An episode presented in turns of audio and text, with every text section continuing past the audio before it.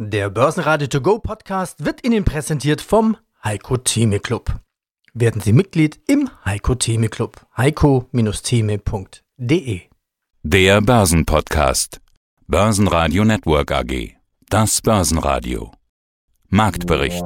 Im Studio Sebastian Leben. Außerdem hören Sie zu DAX, Lufthansa und Warta Jochen Stanzel, Chefmarktanalyst von CMC Markets, zu DAX und Siemens Chartanalyst Christopher Geier und zur anstehenden FED-Sitzung Kapitalmarktanalyst David Yusuf von IG. Sie hören Ausschnitte aus Börsenradio-Interviews. Die ausführliche Version finden Sie auf börsenradio.de oder in der Börsenradio-App. Wenn Ihnen der Podcast gefällt, helfen Sie mit, abonnieren Sie uns und geben Sie eine positive Bewertung. Der DAX startet die Woche zunächst gut, ein schwacher IFO-Geschäftsklimaindex und schwache Vorgaben aus den USA verderben die Stimmung.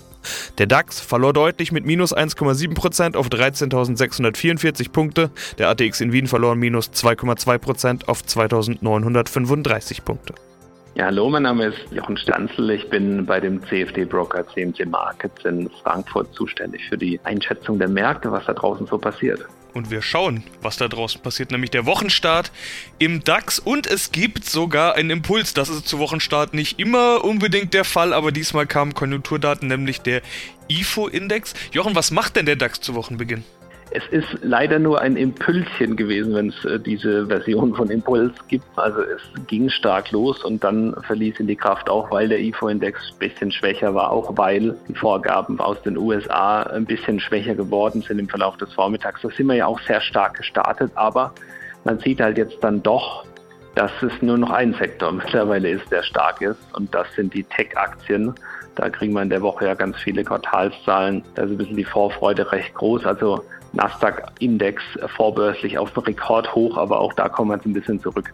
Und der Gesamtmarkt der leidet eben darunter, dass es neue Lockdown-Maßnahmen geben könnte. Innerhalb der EU wird jetzt diskutiert über Reisebeschränkungen. In den USA sieht die neue Biden-Regierung, die Demokraten, es gänzlich anders als die Republikaner. Die wollen also hier weitere Verschärfungen durchsetzen. Und das nützt den Technologieaktien und bremst die Sektorrotation zurück in die Normalität. Also Airlines, Hotel, Tourismusbranche, zyklische Aktien, die sind eher unter Druck und das belastet natürlich auch den DAX. Und in den DAX wollen wir jetzt gar nicht schauen, sondern direkt in die zweite Reihe rüber, weil da ein paar spannende Unternehmen mit dabei sind. Die Lufthansa.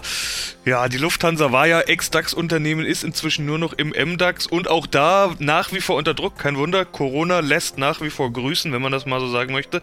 Die Lufthansa unten mit dabei. Wie sieht es denn im Chart aus? Also wir hatten im Mai, Juni eine starke Rallye in der Lufthansa-Aktie von rund 7 Euro auf 12,50 Euro.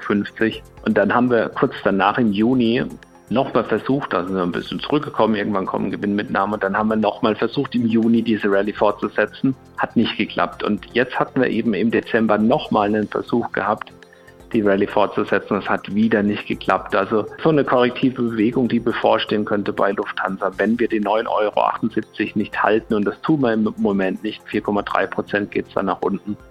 Also hier drückt dann eben auch diese Aussicht auf Reisebeschränkungen auf das Gemüt und auf die Geschäftsaussichten, weil nämlich die profitablen US-Flüge auch wegfallen könnten, weil da über Reise- und Einreisebeschränkungen seitens der USA wieder nachgedacht wird. Also das ist eine schlechte Nachricht für Lufthansa die 4,3 äh, Prozent sinken aktuell. Guten Tag, liebe Zuhörer. Mein Name ist David Yusuf. Ich bin Analyst bei DLFX und dem Online-Broker IG. Und von uns erhalten Sie tagesaktuelle Berichte zu den relevantesten Märkten, darunter natürlich auch Gold. Und darüber wollen wir sprechen. Aber zuerst schauen wir auf die Woche. Es ist nämlich Montag. Der wichtigste Termin der Woche wird wohl die FED-Sitzung. Der neue US-Präsident Joe Biden ist bereits im Amt. Seine neue Finanzministerin ist Janet Yellen, Ex-Fed-Chefin und somit gut vernetzt in der Federal Reserve. Sie und der aktuelle Fed-Chef Jerome Powell gelten als Dream Team. Diesen Begriff habe ich in den letzten Tagen tatsächlich schon ein paar Mal gehört. Aber es gibt auch noch einen anderen Begriff bezüglich der Fed, den ich in letzter Zeit schon ein paar Mal gehört habe. Tapering. Oh, David, was können wir von der Not Notenbank-Sitzung der FED in dieser Woche erwarten? Naja, ich glaube, wir können eine ähnliche Situation erwarten, die wir in der vergangenen Woche schon im Rahmen des EZB-Meetings, der Pressekonferenz und des Statements gesehen haben. Also eigentlich im Grunde genommen nicht viel Neues. Wir haben ja im Dezember schon eine Menge an äh, Maßnahmen, Erweiterungen gesehen, sowohl von der EZB als auch von der Fed. Insofern wird in dieser Woche wahrscheinlich die Fed, so wie die EZB in der vergangenen Woche, sich eher wiederholen müssen. Das heißt, auf der Seite der Maßnahmen wird es wahrscheinlich keine neuen Ankündigungen geben, was das angeht. Ziemlich neutral, würde ich sagen, in dieser Hinsicht. Aber dein Hinweis in Bezug auf das Tapering, das ist ja in den letzten zwei Wochen etwas mehr das Thema geworden, insbesondere nachdem die Demokraten in der Senatswahl eine Doppelsieg errungen haben. Nach diesem Sieg was ja impliziert, dass Biden wahrscheinlich mit seiner Agenda und mit seinen geplanten Fiskalmaßnahmen, Corona-Hilfspaketen wahrscheinlich etwas leichter haben wird, das durchbringen zu können. Das hat dazu geführt, dass die Anleiherenditen und die Inflationserwartungen abrupt sehr schnell gestiegen sind. Und das ist der kleine und feine Unterschied. Die steigen ja so oder so schon, weil ja eben im Rahmen der Erholung äh, eine steigende Inflation erwartet wird. Aber es ging halt eben um diese Schnelligkeit. Auch die Anleiherenditen am langfristigen Ende sind sehr schnell und abrupt angestiegen. Und warum? Weil eben der Markt daraus impliziert hat, oh, okay, vielleicht könnte die Fed ja früher mit dem Tapering beginnen als vorher gedacht. Ein Tapering, nochmal ganz kurz, ist ja, wenn die Fed damit beginnt, ihre Anleihekäufe, die ja im Moment, soweit ich mich erinnern kann, bei 120 Milliarden pro Monat liegen, könnte auch 140 sein, will jetzt nichts Falsches erzählen, aber das heißt, wenn die Fed damit beginnt, eben dieses Volumen so langsam zurückzufahren. Bedeutet weniger Liquidität für den Markt und ein Zeichen dahingehend, dass wahrscheinlich die Geldpolitik ein bisschen straffer wird, wenn wir natürlich das Ganze relativ dazu betrachten, wie enorm hoch diese Maßnahmen ausgefallen sind, ist es wahrscheinlich eher erstmal ein Tropfen auf einem heißen Stein, wenn man das so sagen kann. Aber ein Signal war es schon tatsächlich für den Markt und wir haben das insbesondere im Goldpreis gesehen, dass der abrupt eingebrochen ist.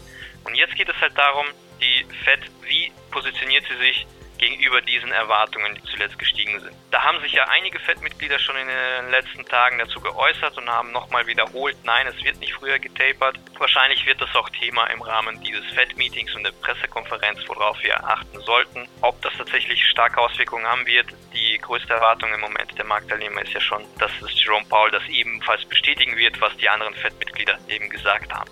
Schönen guten Tag, mein Name ist Christoph Geier, bin stellvertretender Regionalmanager bei der VTAD, der Vereinigung Technischer Analysten Deutschlands in Frankfurt und in dieser Funktion auch als Ausbilder für angehende technische Analysten zuständig. Und dann wollen wir doch mal in die technische Analyse gehen. Der DAX tut sich schwer mit der 14.000. Das ist ja das alte Lied mit den runden Marken. Auch die 13.000 war extrem hartnäckig. Aber runde Marken sind eben nicht unbedingt die charttechnisch wichtigen Marken, sondern häufig eben psychologische Marken. Deshalb, Herr Geier, dazu zwei Fragen.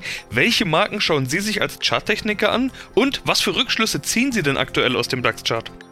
Ja, also in der Tat schaue ich mir schon diese runden Marken an, denn auch das ist ein Teil der technischen Analyse, die da sagt, Marktteilnehmer haben eine magische Anziehungskraft auf runde Marken. Das heißt, wenn so eine 13.000 oder so eine 14.000 im Raum steht, dann ziehen die Marktteilnehmer ein Stück weit den Markt dorthin, tun sich aber häufig dann auch mal schwer dazu zu kommen.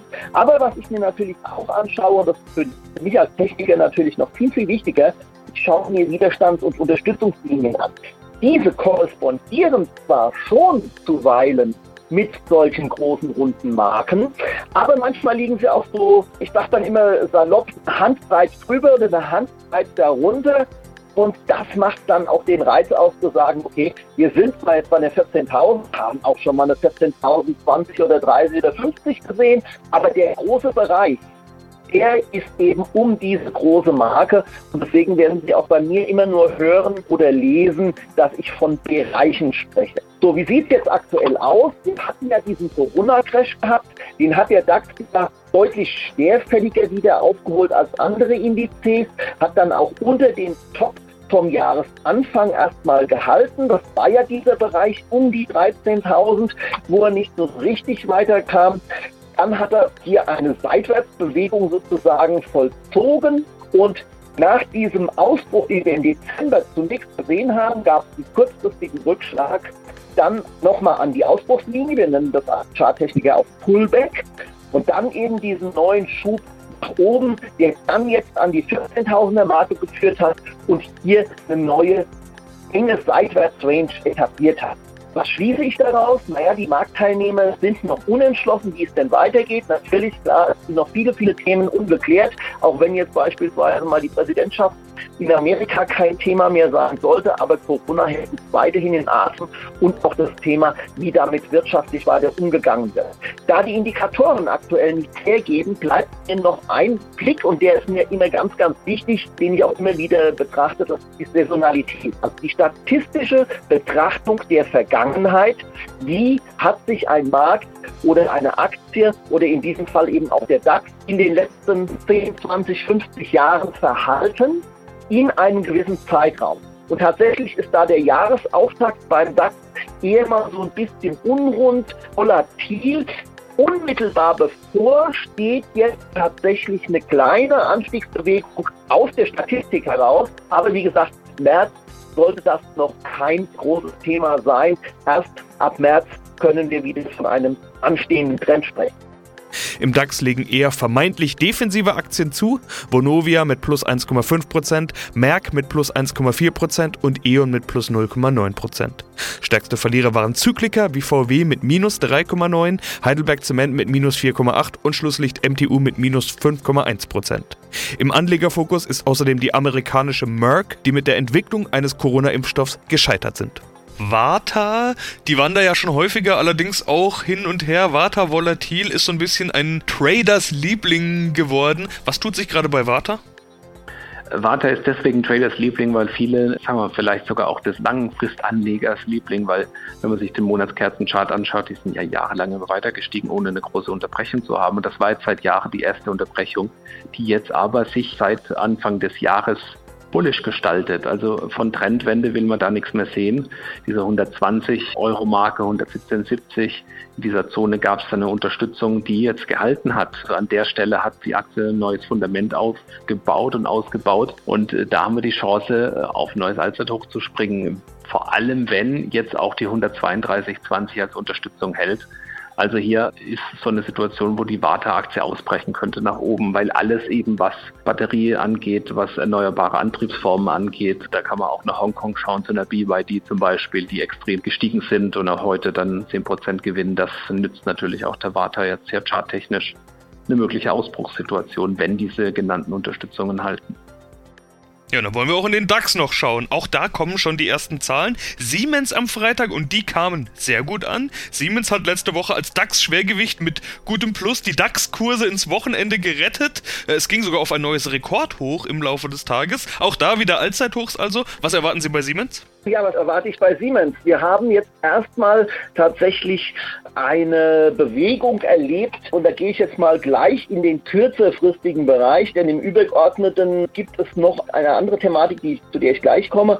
Wir haben jetzt erstmal einen Ausbruch erlebt äh, über diesen Bereich von 120 Euro raus und das war schon mal ein sehr, sehr positives Signal, ein Stärkesignal kann man sagen und das dann auch noch mit ansteigenden oder mit sehr hohen Umsätzen setzen, die schon zeigen, aha, hier war auch Marktbreite im Markt und viele Marktteilnehmer. Und das ist für mich immer ganz wichtig, wenn ich so einen Ausbruch sehe. Der nutzt nämlich relativ wenig, wenn er eben nur von schwachen Umsätzen oder gar keinen Umsätzen begleitet ist. Also diese 120er Bereich, der sich ja schon über einen längeren Zeitraum hingezogen hat, auch vor dem Corona-Crash ja schon eine Widerstandszone dargestellt hat, den zu überwinden, das war schon mal klasse. So, im langfristigen Bereich müssen wir aber jetzt ein bisschen aufpassen. 2017 hatten wir ein Top, welches knapp über 130 lag und da liegen wir jetzt. Das heißt, jetzt muss noch mal ordentlich Kraft aufgebracht werden, um auch dieses Top zu überwinden. Sonst könnte das hier sich zu einem Widerstand aufwachsen und dann könnte die Herrlichkeit relativ schnell wieder vorbei sein. Danach sieht es im Moment noch nicht aus. Aber wie gesagt, die Gefahr besteht durchaus und deswegen muss der Markt jetzt auch da mal ein bisschen Kraft aufbringen. Von den Indikatoren her habe ich gerade erst ein Kaufsignal auf Wochenbasis beim MACD-Indikator bekommen. Also das sieht auf jeden Fall ganz erfreulich aus und auch auf Tagesbasis ist der MACD jetzt gerade wieder nach oben gedreht. Also auch da deutet doch einiges darauf hin, dass die Marktteilnehmer zumindest gewillt sind, diese alten Tops jetzt mal anzugreifen und auch möglicherweise zu überwinden.